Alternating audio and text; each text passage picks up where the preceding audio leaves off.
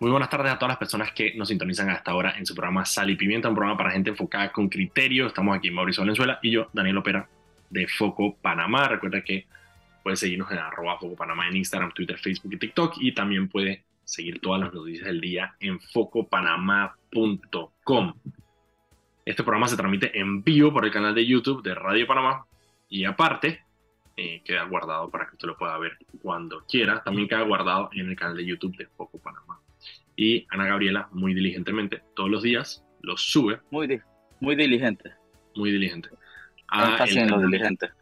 el canal de Spotify para que usted lo pueda escuchar como podcast mientras está mm. haciendo lo que quiera hacer, haciendo su desayuno, yendo a trabajar, haciendo ejercicio en la mañana, las personas que hacen ejercicio, y lo puede escuchar a su propio ritmo.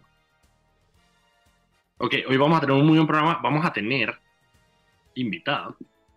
Tenemos una invitada.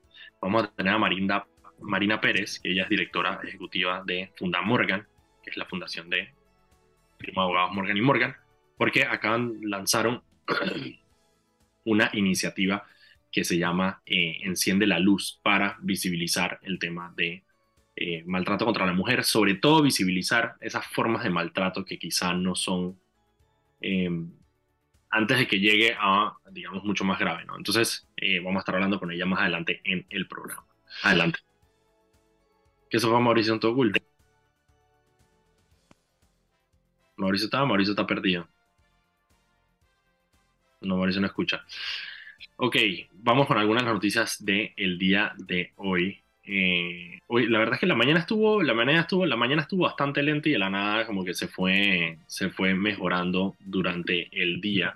Em, una de las, de, las noticias es, eh, y lo discutimos ayer con Facundo Club, el tema de las, de las quejas que tienen los candidatos independientes eh, sobre, el, sobre el tema de recolección de firmas. Al, presente, al, al parecer hay cientos de candidatos independientes que están completamente deshabilitados de poder buscar firmas y el Tribunal Electoral hasta ahora no se ha pronunciado al respecto. Ok, en las otras noticias que tengo del día de hoy. Uno, ah, hay uno, esta también que la lanzamos en la mañana, que mira, belleza. Hay tres estudiantes panameños que van a participar de un programa de la NASA. Eh, tengo los nombres aquí. Eh, Emiliano Arellano, Claudia Mejía y Ana Paula Duque son eh, estudiantes del Colegio Brader y viajarán en abril a Houston, Estados Unidos, para participar de un programa que se llama el Conrad Challenge. Em, es un programa de innovación y de emprendimiento juvenil y ellos se ganaron su concurso acá en, eh, en Panamá y van entonces a participar representando a Panamá en el 2023. Eh, es un campamento que hacen en diferentes países del mundo, eh, básicamente para reclutar a alguna de, estas, de estos jóvenes que están interesados en el tema de emprendimiento y en el tema de innovación y traer nuevas ideas. ellos tienen que preparar una idea por, un, por, un, por un, una cantidad de semanas mientras están allá, con ayuda de mentores y todo, y después eso se lo presentan entonces a personal de la industria. Así que excelente representación que tengamos panameños en este, en este, en este programa. Y la otra, eh, ok, tenemos dos. Una es que eh, Alma Cortés, la ex eh, ministra de Trabajo, y ella, creo que ahora mismo, no sé si ella es secretaria general de, del partido RM, no sé qué dirigencia tiene ella dentro del partido RM, pero va a ir a juicio por enriquecimiento injustificado. Eh, aquí están los detalles. Eh, ajá, enriquecimiento justificado, eh, precisamente en perjuicio del Ministerio de Trabajo y Desarrollo Laboral. ¿Sabemos, sabemos exactamente cuál caso es, porque Mira, ella tenía, ella tenía varios casos. Ella tenía un caso que era sobre unos viáticos. Unos viáticos, exacto.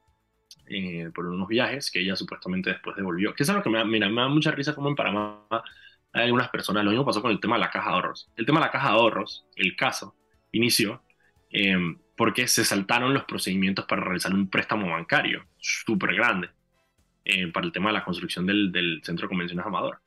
Em, y después ellos pagaron, el, o sea, el, el cliente pagó el préstamo al final de cuentas. Pero el problema es que no es que haya pagado el, el, el, préstamo o no. O sea, el, hecho, el hecho de que no se perdió plata no quiere decir que no hubo irregularidades en la asignación de ese dinero.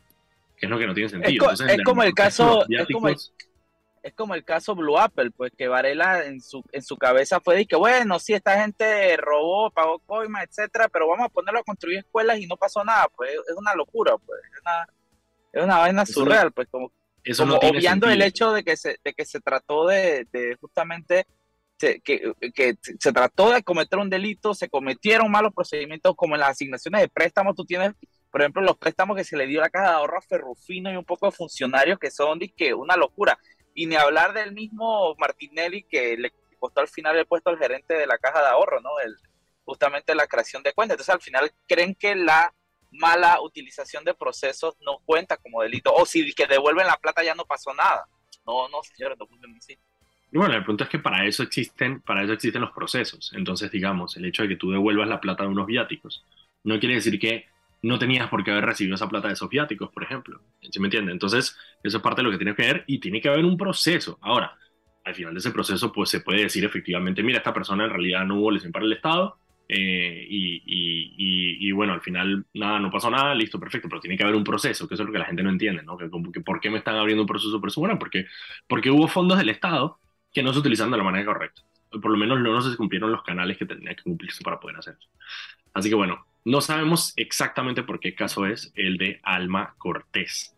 Así que no Yo no entiendo, mira, yo a mí a, a mí me molesta poco la falta de coherencia en, en el órgano judicial, el Ministerio Público a la hora de comunicar sobre casos. Porque para algunos casos simplemente ponen que hay un- el cargo, que cosa que no, para mí no se me hace, no tiene el más mínimo de los sentidos, porque al final el caso se está dando, es un, es un hecho público, es un- et- entonces ¿por qué no mencionar los nombres? Número uno. Número dos, en algunos mencionan los, que las iniciales en otros mencionan el cargo, en- entonces es, una, es, una, es como una, una, una falta de coherencia en cuanto a la comunicación de los casos legales y, y algo que yo creo que no, ellos no, no, no entienden o no están valorando es el tema de la tranquilidad que genera en el ambiente el saber que estos casos están andando y a quién se está investigando, hasta los beneficia de alguna forma. Y, y- yo no sé, a mí no, a mí no se me hace que ahí, no se está ni siquiera culpando, diciendo que hizo, o deshizo, simplemente se está mencionando la Se investigación. llamando, Yo creo se que está llamando a juicio y eso tiene que ser público. ¿A quién tú estás llamando a juicio? A tal persona. por eso, Por entonces, este ¿por omiten y dejan? Exacto, entonces hacen todo, que lo vuelven todo como una, ¿cómo se llama esa vaina? Como una, casi, eso es casi que una, casi una un glosa. riddle, así digo. Ajá, sí, es como una glosa, pues cuando nosotros sacamos de que le ponemos apodo a la vaina y vaina abajo para joder, los manes igual, es como si sacaran una, una glosa oficial, es como un acertijo, lo que tratan de tirar, y que, qué locura, ¿no? Sí, tienes toda la razón. Eh, yo la vez pasada lo hablamos un poco. Incluso ha pasado, que eso es lo que más, ahí sí me da rabia, que es que ha pasado con condenas. ¿Cómo tú no vas a poner la persona que tú estás condenando? ¿Cómo no vas a poner el nombre de la persona que estás condenando? Eso no tiene ningún sentido. Se supone que cuando una persona la condenan, se vuelve precisamente público Ya todo. está condenado, ya está condenado. Ah, pero por eso te digo, y aparte, y lo hacen para unas cosas y para otras no. A unos los tapan, a otros no los tapan, a unos los ponen que a, a uno, a uno los, los- a, a- a ciertos investigadores los meten por un cuartito secreto en el SPA, a otros los pasean. Entonces yo digo, esta es una falta de, de, procedimiento o de, no sé, de estandarizar, hay que estandarizar el proceso, porque al final la, la constitución dice que no hay fueros ni privilegios y aquí parece que hay unos que sí tienen el privilegio de que se les guarde la identidad y otros salen ahí en la crítica iguanados ahí amarrados como iguana en el piso. Pues. Entonces, Es correcto, ahí no tiene ningún tipo de sentido. Ya me acordé el tema de, de. El tema de Alma es porque hubo una auditoría de Contraloría en el año 2016 que se le hizo a ella, eh, donde básicamente no puede explicar alrededor de un millón de dólares. Es decir, ella tenía eh, 3 millones de dólares eh, y, y logró justificar, no, creo que logró justificar un millón de dólares, eh, quedó sin justificarse 2 millones de dólares. Eh, hay otras dos personas que también están llamadas. espérate, Alma Cortés es millonaria.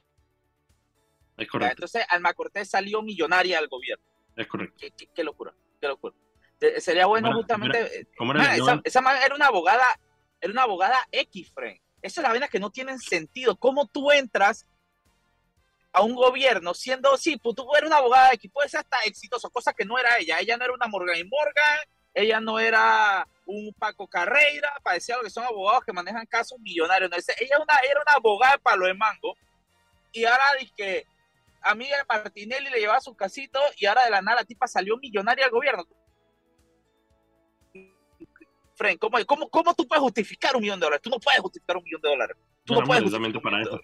Por eso, por eso precisamente la están llevando a juicio, porque no pudo justificar un millón de dólares. Voy a, em, voy a, voy a, voy a averiguar más de ese caso, porque eso está foco, eso está foco. Yo, tengo, yo, o sea, yo te puedo entender a Romulo Rux, pues que Romulo Rux, ya, estos tipos son dije yeyes de vieja data que ya estaban ahí, pero es que una Alma Cortés, man. O sea, no me joda, Alma Cortés la tigresa del Oriente, weón. Esa más se gastó la plata de cirugía. Es correcto, es correcto. Em, hay otras dos personas que también están. Hay otras dos personas que también están llamadas a juicio por ese mismo delito. Y la audiencia va a ser el 17 de julio del 2023 con fecha alterna, porque aquí siempre hay que poner la fecha de verdad y la fecha de mentirita, para el 7 de agosto del 2023. Así que lo más probable es que vaya a ser el 7 de agosto del 2023. Y la jueza, en el mismo auto donde eh, llama a juicio Alma Cortés, también admitió la prescripción de uno de los delitos, que es el delito de corrupción de servidores Claro, porque pasa tanto tiempo. Es una locura. Al final les toca agarrarlos por peculado, por enriquecimiento injustificado, etcétera, porque, porque dilatan, dilatan tanto el proceso que termina prescribiendo el delito de corrupción. Qué estupidez. y tú sabes que Martinelli en su momento, la asamblea, que la gente se acuerde de esto, la asamblea de Ricardo Martinelli fue la que hizo que el tiempo de prescripción de los delitos de corrupción se redujera para beneficiar a su gabinete, para beneficiarse a él mismo, porque él sabía la clase de maleantes que estaba, eh, la clase de maleanterías que estaban haciendo. Es correcto, es correcto. Estás lleno de verdades, estás lleno de... Estoy lleno de verdades y de veneno, estoy que me muerdo y me enveneno.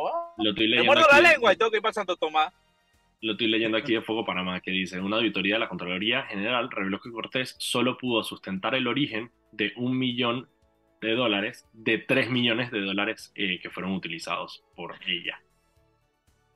Así que, ajá, aquí está, te voy a dar todos los detalles aquí. Ok, so, en teoría la están, o sea, la están llevando a juicio por, eh, porque no puede justificar dos millones y medio de dólares em, de sus cuentas. Ella tuvo un manejo de tres millones de dólares y solamente pudo justificar uno de los millones de dólares.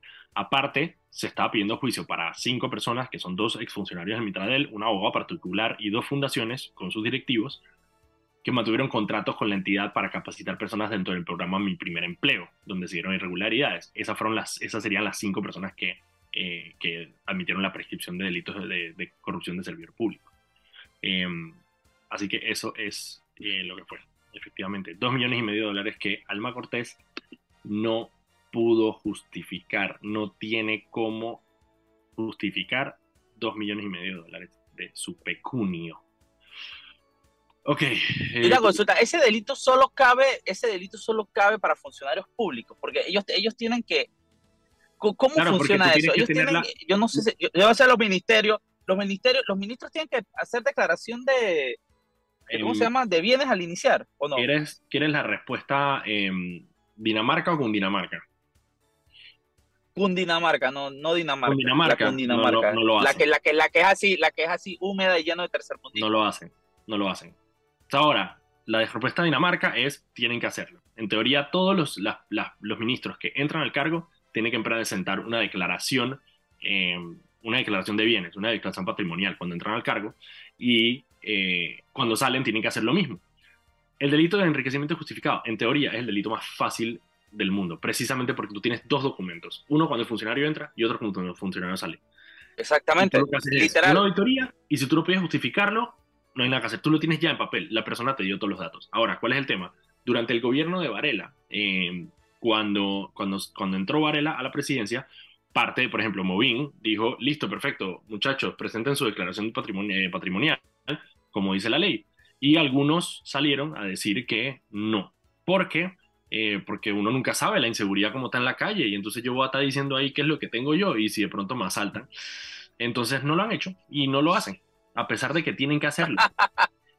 Los ministros tienen que presentar su declaración de, de, bienes, no lo hacen. Ahora, y ahí hay otra pelea. La ley dice que esa tiene que ser, que tiene que ser eh, un documento de escritura pública, es decir, que todos deberíamos poder tener acceso a ello. Sin embargo, los pocos que sí entregan su declaración de, bienes lo hacen ante la Contraloría y la Contraloría lo que dice es, es pública, pero no es pública. Es decir, sí, es, o sea, es pública, sí, sí. ¿Puedo acceder a ella? No. No, porque no. O sea, es pública, pero no es pública, pues. O sea, es pública porque ella lo presentan. Pero es, pública, es, pública, es pública, pero no tanto, pues. Es correcto. es correcto. Así que los pocos que sí la presentan. Los pocos que sí la presentan no sirve de nada porque la ciudadanía no podemos fiscalizar eh, los bienes con los que entra esa la persona. Sí, y justamente con esa, ese balde de tercermundismo que acabas de derramar sobre todo nuestro radio escucha, nos vamos al primer cambio. Son las 6 y 17 y venimos, regresamos unos minutitos más con Sal.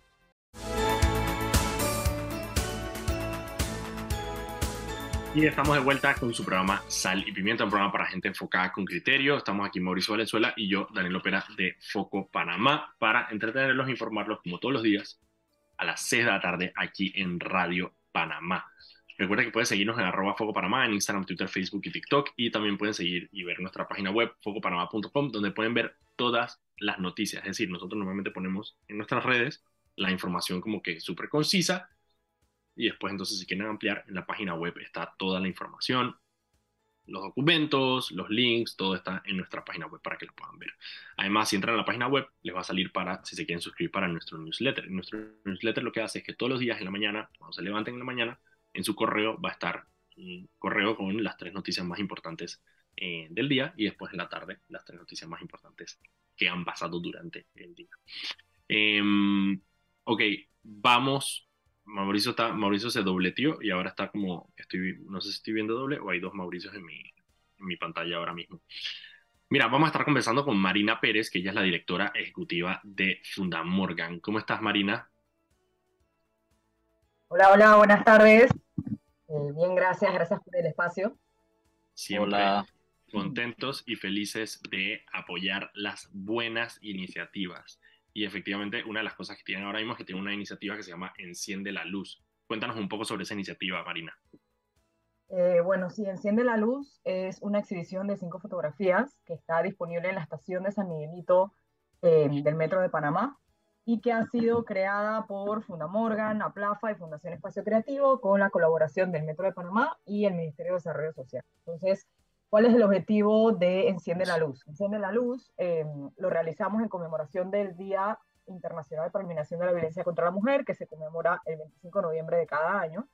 Em, y esta exposición, bueno, digamos que es un poco diferente porque tú puedes interactuar con ella, ¿no? O sea, son cinco fotografías em, que aparentemente no tienen nada extraño, sino que se señalan una situación cotidiana ocurre en un hogar. Por ejemplo, una persona sirviendo un plato de comida, una mujer sirviendo la cena, em, una persona arreglándose frente al espejo, otra persona acostada en una cama, y pareciera a primeras vistas que no pasa nada, pero hay al lado un botón que dice enciende la luz e ilumina la realidad. Y cuando enciendes la luz, aparece una frase, una frase que la idea y el objetivo es que te provoque una reflexión sobre precisamente em, tratar de explorar cómo también la violencia de género se manifiesta en el hogar em, de unas formas que usualmente no se suelen conversar tanto. Estamos muy acostumbrados en las campañas mediáticas, etcétera, a pensar en la violencia doméstica como un ojo morado, un golpe, una persona como así muy triste, hecha una bolita en una esquina.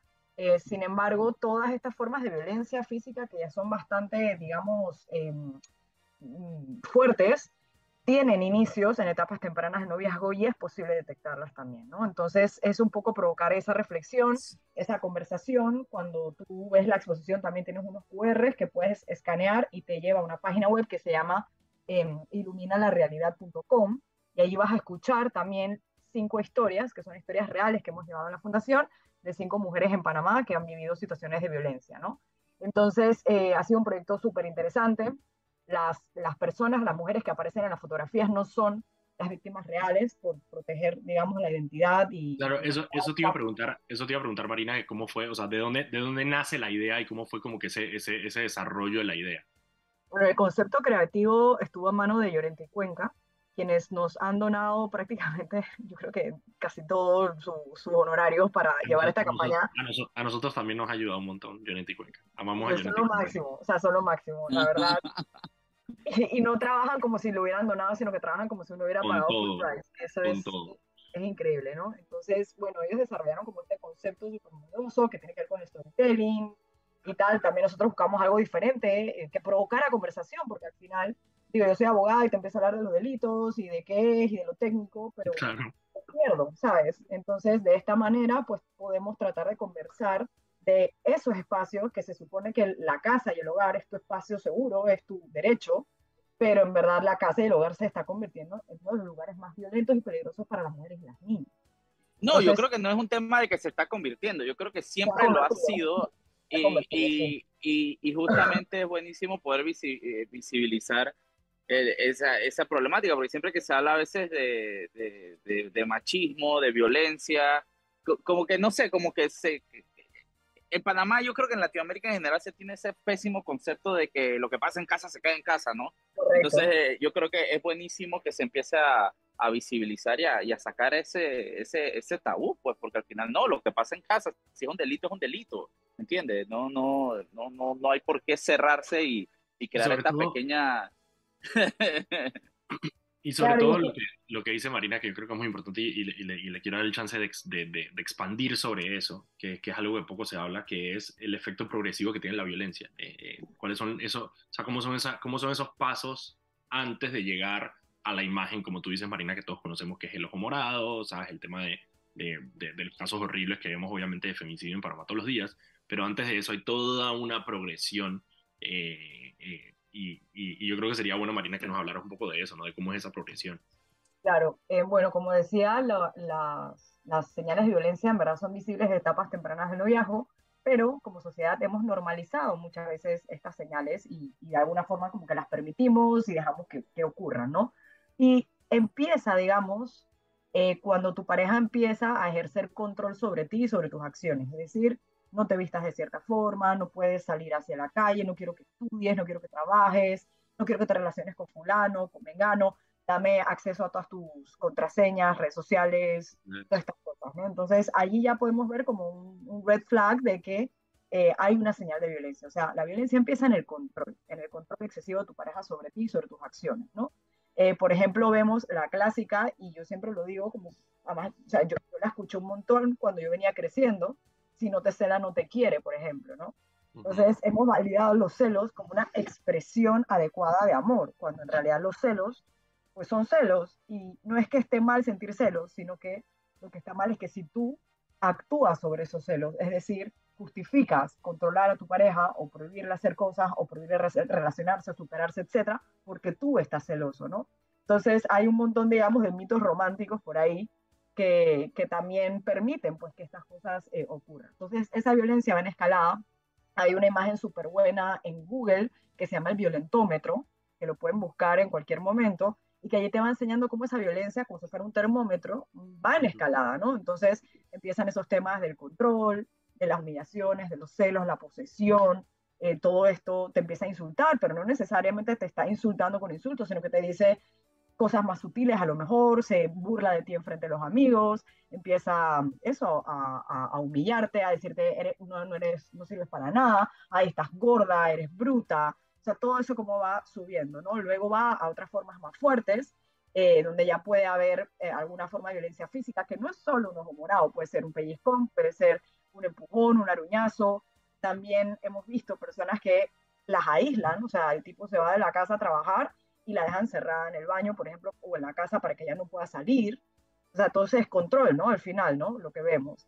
Y luego, como va subiendo, lamentablemente ya a, a, formas peores, incluso de violencia sexual, y puede terminar en femicidio. O sea, todos estos casos de femicidio que vemos, eh, que se daban en relaciones de pareja, han tenido señales tempranas desde el noviazgo y pudo haberse... Sí, no, llegan directamente al femicidio de una vez, ¿no? Oye, una, una consulta, ok, obviamente esta exposición eh, eh, eh, es buenísimo porque llega a, a, la gente, a las estaciones del metro repletas de gente y, y siempre funcionan para cambiarle la mentalidad a las personas, nunca, nunca, nunca está de más. Pero, pero obviamente ese es como un frente que, que se está atacando pero a mí, por ejemplo, a, nosotros estamos por el lado, en el lado de los medios, es, bestial cómo ver cómo los medios de comunicación tratan el tema de la violencia contra la mujer y cómo no hay forma de que lo cambien, por más de que, porque el, que en redes sociales y que, y que hay más, eh, miles de gremios y charlas, etcétera, no hay forma de que, que se deje llamar crimen pasional al, femicidio, pues, que se siga, eh, eh, ¿cómo se llama? Que se siga exponiendo a, las mujeres, que se es una locura, es una locura. Y, pero tenemos que irnos a un cambio, así que te dejo con esa, esa, esa pregunta, que cómo, cómo, se puede ir justamente eh, cambiando la sociedad de por sí, pues, para que nos contestes después del, del cambio. Pues vamos a un cambio unos minutitos y regresamos. Y estamos de vuelta en su programa Sal y Pimienta, un programa para gente enfocada con criterio. Recuerden que pueden seguirnos en arroba Foco Panamá en Instagram, Twitter, Facebook y TikTok. Y también pueden seguir todas las noticias del día en focopanamá.com.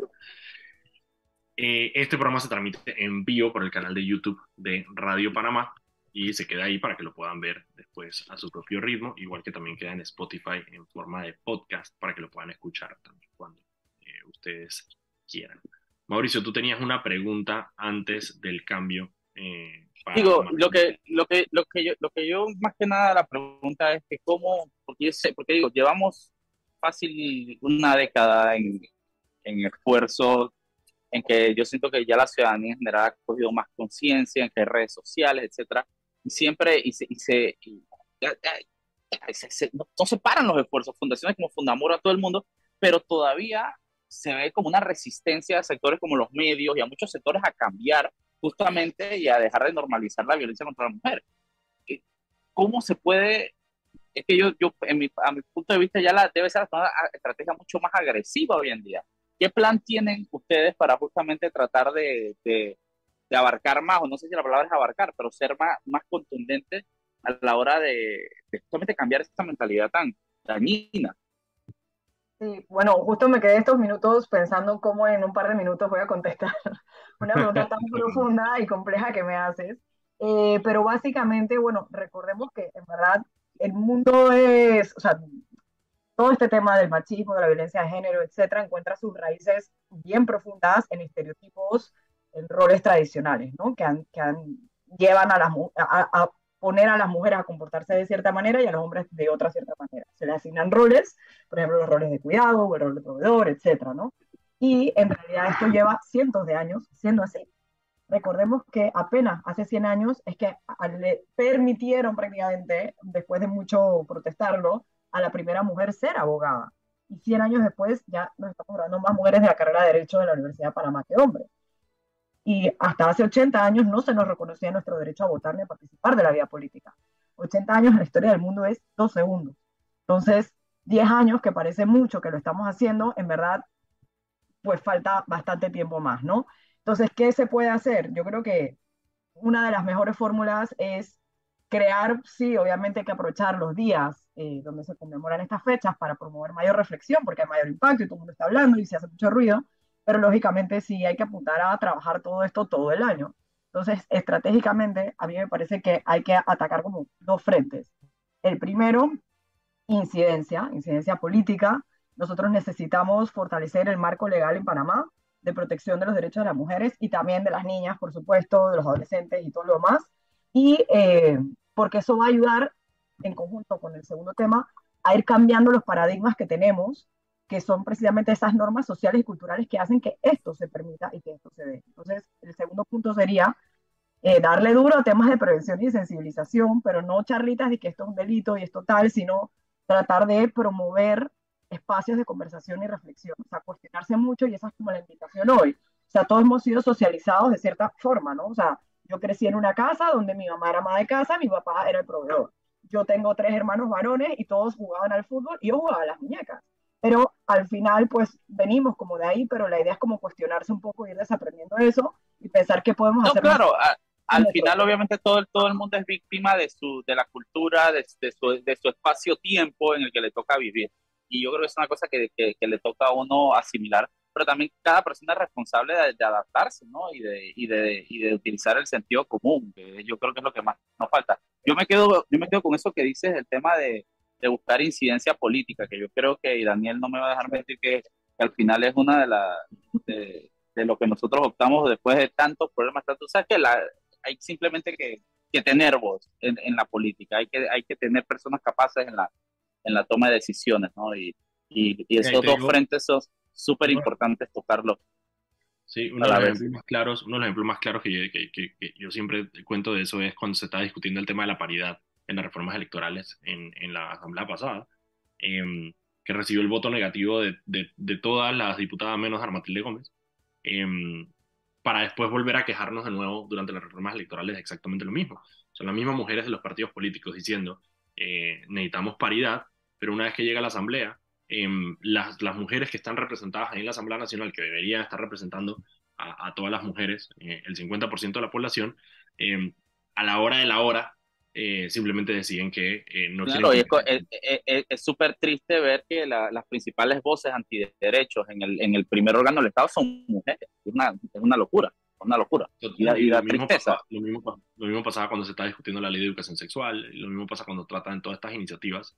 Eh, al final, las personas que están llamadas a representar a las mujeres una vez en la toma de decisiones, eh, quedan precisamente volviéndose casi que enemigas de la causa, ¿no? Entonces eso es lo difícil. Yo diría entonces también que eh, es como hacer un llamado a fortalecer esta sociedad civil y a unirnos como organizaciones de mujeres y todo lo demás para tratar precisamente de ir como educando, sensibilizando en nuestros temas y para que precisamente empiecen a haber esos cambios sociales y culturales, ¿no? O sea, al final resistir eh, puede ser desde, desde, pequeños espacios y, cada una lo puede hacer desde su expertise. O sea, mañana hay una marcha, eh, por ejemplo, es súper importante participar en esa marcha las mujeres que puedan ir y también otras, pues digo, si tienes un hijo varón chiquitito, a lo mejor le puedes comprar una escobita también. O sea, son pequeñas cosas que parecen tontas, pero que en verdad van teniendo un efecto en el tiempo. Importante. La escobita, esa es claro. sí. sí. De verdad, de verdad. No, no, no, mira, una de las cosas que yo, yo, yo, mira, yo tengo enormes problemas con, con, con, los sindicatos, por ejemplo, con el Suntrax, por ejemplo.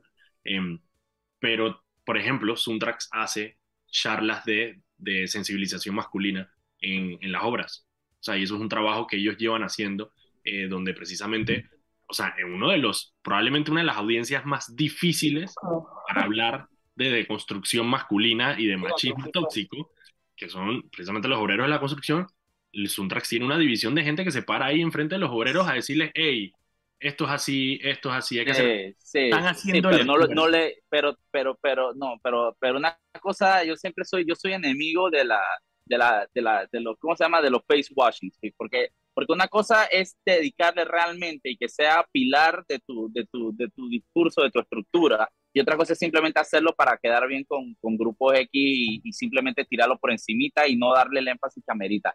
Uno de los principales, y, yo que tengo hijas y vivo rodeado de mujeres, los principales problemas aquí es en el sector de la construcción, en el sector de los obreros, es una locura. Y si, y si, y si llevan 10 años haciéndolo y sigue pasando es que no lo están haciendo bien. Así que eh, aquí hay un tema de que que, que, nosotros una vez me, me, fui yo una vez ahí a capacitar a una obra una, construcción porque, bueno, nada, estaban molestando a un montón de mujeres de una empresa y me pidieron que por favor fuera como a tratar de hablar precisamente de, de, la ley 7, ¿no? Y, y nada, fue súper difícil, como dice una audiencia muy complicada, porque yo al final les pregunto, o sea, después de ir desmontando todos los mitos, y que no, pero mira ella cómo se viste, ¿no? por cierto, el código de vestimenta, o sea, ella va de, de saco y pantalón, o sea, porque, porque dice que es por cómo se viste. Eh, les no tiene burka. Y al final, y al final me decían, y tú desde el piso 40, ¿tú qué ves? O sea, porque en realidad yo, yo cuestiono que desde ahí se vea algo además, ¿no?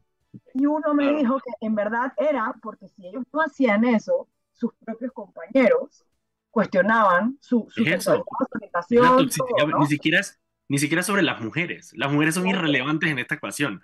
O sea, es... Es un tema, es un, es un tema como inseguridad sobre, sobre, sobre, el, sobre, el, sobre el pensamiento de manada que tienen los hombres cuando andan juntos. Eh, que se vuelven, se vuelven, se vuelven peligrosos. Lo acaba de decir perfectamente. Ahí, yo quería, y, quiero aprovechar, o sea, en una charla que tuve de masculinidades, que me parece súper interesante, que es la invitación a ser el agente incómodo en tus grupos cercanos de WhatsApp, de la escuela, de la familia, etcétera. O sea, no es que ahora te vas a salir de todos los grupos, pero siempre como cuestionar un poquito, a veces cuando alguien te viene con ese chiste racista, sexista, machista y demás, como que no te rías por lo menos, no lo, no lo reenvíes, no lo compartas, o sea, ya tú estás siendo un agente incómodo y un agente de cambio, ¿no? Entonces, eh, si no, no quieres ir a la marcha, bueno, por lo menos puedes empezar a incidir en tu espacio cercano, y yo creo que se trata un poco de eso, ¿no? Que todos tenemos una responsabilidad de hacer cambios, no podemos dejar esto, en, digamos, en manos del Estado y ya, sino que nos tenemos como que involucrar, aunque sea en nuestras familias, en nuestras casas, eh, en este espacio que nos han dado ahora, por ejemplo, es importante, y, y seguir por ahí y darle, o sea, otra década más si hace falta. no, no importa. Y, pregunta, pregunta, Mauricio y yo tenemos, hay un grupo que se llama, eh, hay un grupo que originalmente se llamaba Claramente, que después se volvió Foco, que hay un poco de gente ahí, muchos, la mayoría son hombres. Eh, y una de las cosas que nosotros hacemos, y Mauricio y yo, Mauricio no me deja mentir desde el primer día, eso es una dictadura precisamente con ese tipo de cosas. Nosotros no toleramos ese tipo de actitudes. Y yo creo que eso es algo que ha trascendido. También lo he visto pasando cada vez más en otros grupos de WhatsApp donde hay muchos hombres. O sea, veo siempre, cada vez veo más la acción, digamos, de reproche eh, de las personas eh, al mandar. O sea, ya no hay tanto esa vaina. Antes los grupos de WhatsApp eran, o sea, de hombres eran casi que una porno. O sea, te mandaban videos. Exacto, era espantoso. horrible. No, no, no. Y yo, también te digo, por ejemplo, yo, yo he agarrado una cruzada con, con, con amigos y, familiares mayores, porque pasa mucho en los hombres viejos esa vaina de que, de que, vienen con de que, de que, vienen con el clásico mami y esa vaina y al final con lo que digo yo puedo comprender que la gente sea víctima de su espacio-tiempo, pues yo no le puedo pedir a alguien en los años 20 que, que, sea igual que alguien que en el 2020, ¿me entiendes? Pero, pero, pero, chuchi, hay que cambiarlo y a mí me toca agarrar un poco de familiares, amigos viejos y que hay compa, compa, compa, eso es delito, eso es delito, eso, eso te, después va a terminar las fiscalistas quejándote. La gente como que ya ha reculado bastante, porque si no es, es poco, pues, porque a, mí lo, lo que, obviando el hecho de que de toda la incomodidad que pasa a la mujer, hasta para uno que es hombre es incómodo estar en esos círculos, más y que más, caen tan de mal gusto, pues. Maya, antes de, antes de irte, quiero que nos hables un poco, eh, rapidito, ¿hasta cuándo va a estar esta exposición? ¿En dónde va a estar? Y si planean hacerla en, en otros lugares. Eh, bueno, la exposición va a estar hasta el 10 de diciembre, que es el Día Internacional de los Derechos Humanos. Está en el, en el metro de San Miguelito, donde está el intercambiador, o sea, entre las dos líneas. Em, ¿Y qué me, me, me, dijiste, perdón? Ah, sí, si, planean, si planean ponerlo en algún otro lugar. Sí, es la idea. La idea es movilizarla. Lo que pasa es que no puede ir a cualquier lugar porque tiene una, o sea, tiene que haber una conexión eléctrica y tiene que haber todo un... tiene que tener unas especificaciones técnicas. Exacto. Entonces no lo podemos poner, por ejemplo, al aire libre o etcétera, pero la idea sí es que pudiéramos llevarla, no sé, a Albrook o al MAC o alguna parte así donde también pudiera seguir teniendo como acceso a personas para seguir precisamente promoviendo espacios de, discusión y reflexión. Porque por ahí hay que, ponerlo en la, eso, hay que ponerlo en la planta baja de los proyectos de construcción. No, pero mira, ojo, yo, yo, yo, yo, aplaudo precisamente el hecho de que se haya, de que se haya llevado, muy, o sea, muy fácil era, no sé, poner esa, esa instalación multiplaza, ¿sabes? O sea, qué bien que se está llevando. No, no, es que claro, por eso, por eso, esa es una de las cosas más pretty de la exposición, que justamente está en un lugar de tránsito de gente, donde debe estar exactamente. Bueno, son las 6 y 45. Muchísimas gracias, Marina. Eh, esperamos poder seguir contando contigo en el programa más adelante. Cualquier información que tengan desde Funda Morgan o para un proyecto, no dudes en compartirlo con nosotros para servir de alguna forma de, de megáfono, ¿no? Así que muchísimas gracias y vamos a un cambio y de vuelta regresamos con un último bloque de noticias.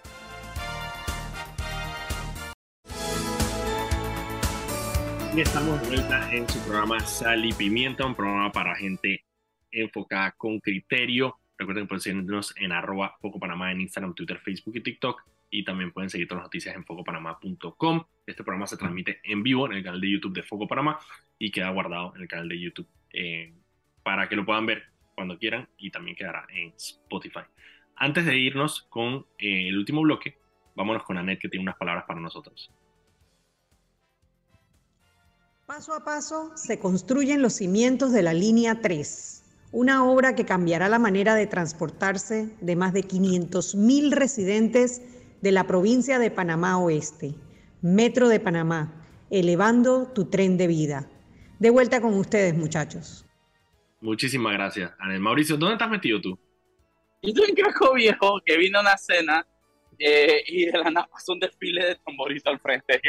acabo de ver el desfile de tamborito y no sé, no tengo ni idea de que eso estaba pasando. Yo tampoco de la nada, un poco como un tamborito desfilando, porque pretty.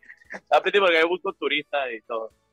Qué risa, qué risa, qué risa. Oye, qué, qué buena entrevista, qué bien. Yo pensé que tú ibas a, yo pensé que tú ibas a Morat. No, yo no me conozco como media canción de Morat. ¿Cómo te atreves a, no? no. No, yo nada más pensé, dije, Y si preguntan por mí, oh, hasta ahí, hasta ahí me la Ok, ok, ok, ok. Está bien, está bien, está bien, está bien. Está bien. Mira, hay otra noticia que, eh, que quería discutir contigo y es la de Justo y Bueno. Ajá. Para darles una idea de qué está pasando. Justo y Bueno, eh, la empresa del almacén, que, bueno, es bastante popular, eh, está en diferentes, tiene un pocotón de locaciones, está en todos lados, Justo y Bueno hay un, local de justo y bueno, tiene un modelo de negocios eh, básicamente de venta rápida. Es decir, ellos no tienen, si se dan cuenta, por ejemplo, a diferencia de los supermercados que normalmente ocupan muchísimo espacio, los buenos se ponen en locales comerciales en, plazas. Eso es porque ellos no tienen casi inventario, sino que tienen un sistema de rotación donde hay carros constantemente abasteciendo a los, a los almacenes. Em, en, en, la idea, digamos, en Colombia, la Justo y Bueno, eh, funciona de una manera donde ellos venden productos más baratos porque normalmente le compran a productores mucho más pequeños. Entonces ellos en vez de tener pan, no sé por decir una marca, pan bimbo, eh, ellos tienen pan la abuelita, que es una fábrica pan chiquitita. Pan bombi, una fábrica chiquitita y les compran a productores pequeños. Entonces, ellos llegaron a Panamá y la pandemia obviamente los afectó enormemente. Tuvieron que cerrar y eh, Justo y Bueno también tiene un flujo de caja muy rápido. Eh, Justo y Bueno, el, el año pasado anunció, eh, había un problema obviamente con los acreedores, debían 47 millones de dólares a, los, a diferentes eh, acreedores, acumularon una cantidad de deuda absurda y obviamente hubo protestas por parte de los, de los acreedores. 50 em, millones de dólares en deuda. 47 millones a los, a los acreedores y 3 millones de dólares en, en alquileres. ¿Qué pasó? Hoy sacaron un comunicado, una empresa que, que, que no decía, el, comunicado es bien raro porque no está, o sea, a ver, no está firmado por, o sea, es como este comunicado mega, mega vago, donde básicamente, pero salió en, en, en periódicos y todo, donde básicamente ellos eh, lo que dicen es que pasaron pasaron por un proceso eh, eh, de, eh, de, inversión donde unos inversionistas dijeron, mira, vale la pena recuperar justo y bueno, tiene un modelo de negocio interesante, nosotros vamos a hacerle cargo, a, hacerle frente a eso. Invirtieron, según ellos, esta, esta empresa que se llama Inversiones Encanto S.A., invirtieron 9 millones de dólares para hacer un acuerdo con todos los acreedores, firmaron el 70% de los acreedores firmaron a recibir una parte de lo que se les deudaba para poder, digamos, empezar adelante.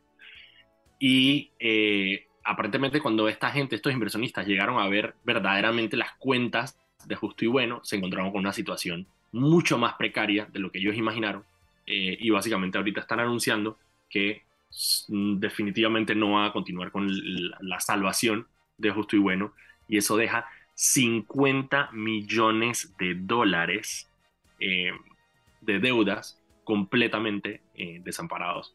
Hay muchísimas personas. Eh, Incluso digo, obviamente, digo, lo que hay, hay, dos versiones del asunto, ¿no? El, el, comunicado lo que dice y por otro lado muchos de los de los deudores que dicen esto, eso, esa información se sabía desde el día uno que cómo vas a decir después de un proceso de casi un año de que, ah, había información que no conocía, como que ahí hubo, ahí, ahí alegan mucha falta de transparencia en cuanto Mucha falta de transparencia, mucha desconfianza, incluso yo he escuchado versiones eh, de algunos de acreedores que, que, creen que esto fue simplemente una movida por parte de la empresa para ganar tiempo.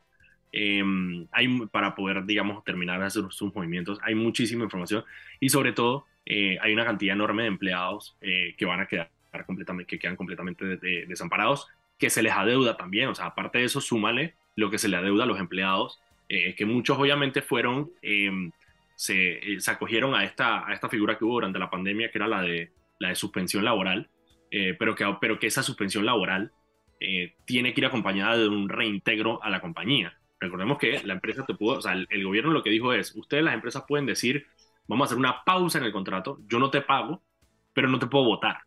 Es decir, yo te tengo que reintegrar porque si no te reintegro, te tengo que pagar, obviamente, tu liquidación y todas tus prestaciones laborales que significan eso. Hay mucha gente que quedó completamente guindada con justo y bueno. Es una locura. Eh, y bueno, ahora ya nos dimos cuenta, por ejemplo, que le, le piden incluso a los acreedores de ir a buscarse mucho el mobiliario, neveras y eso que hay dentro de los locales, porque ya los dueños de los locales tienen que tratar de empezar a mover nuevamente eh, su inventario. Es, es, una, es una locura lo que está pasando con Justo y Bueno, es que es muchísimo dinero. Ok, y la otra cosa que les iba a decir es que en Foco estamos, estamos cocinando algo en Foco em, y necesitamos su ayuda.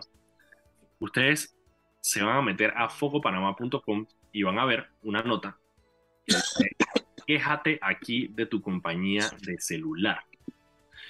Y básicamente, básicamente, eh, básicamente les vamos a em, les vamos a pedir hacer algunas preguntas sobre la compañía de celular que ustedes usan y cómo se sienten al respecto. Es completamente anónimo. Pueden dejarnos su correo si quieren, no tienen que hacerlo.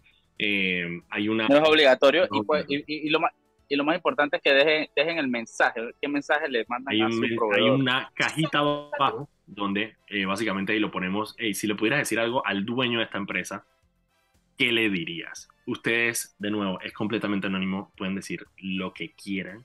Eh, y estamos haciendo un ejercicio como para ver un poco si la gente, a ver cómo la gente, si a la gente le gusta o no, como que hacer estos, estas casi que catarsis de servicio al cliente, donde se puedan quejar un poco de... Eh, no, y al final sale al final sale contenido igual, sale, sale estadística, sale, sale dato que se puede, que sirve para, para, para saber bien cómo está el mercado y cómo está la sociedad respecto a estos servicios, que al final es un servicio público, manejado por un ente privado, pero un servicio público.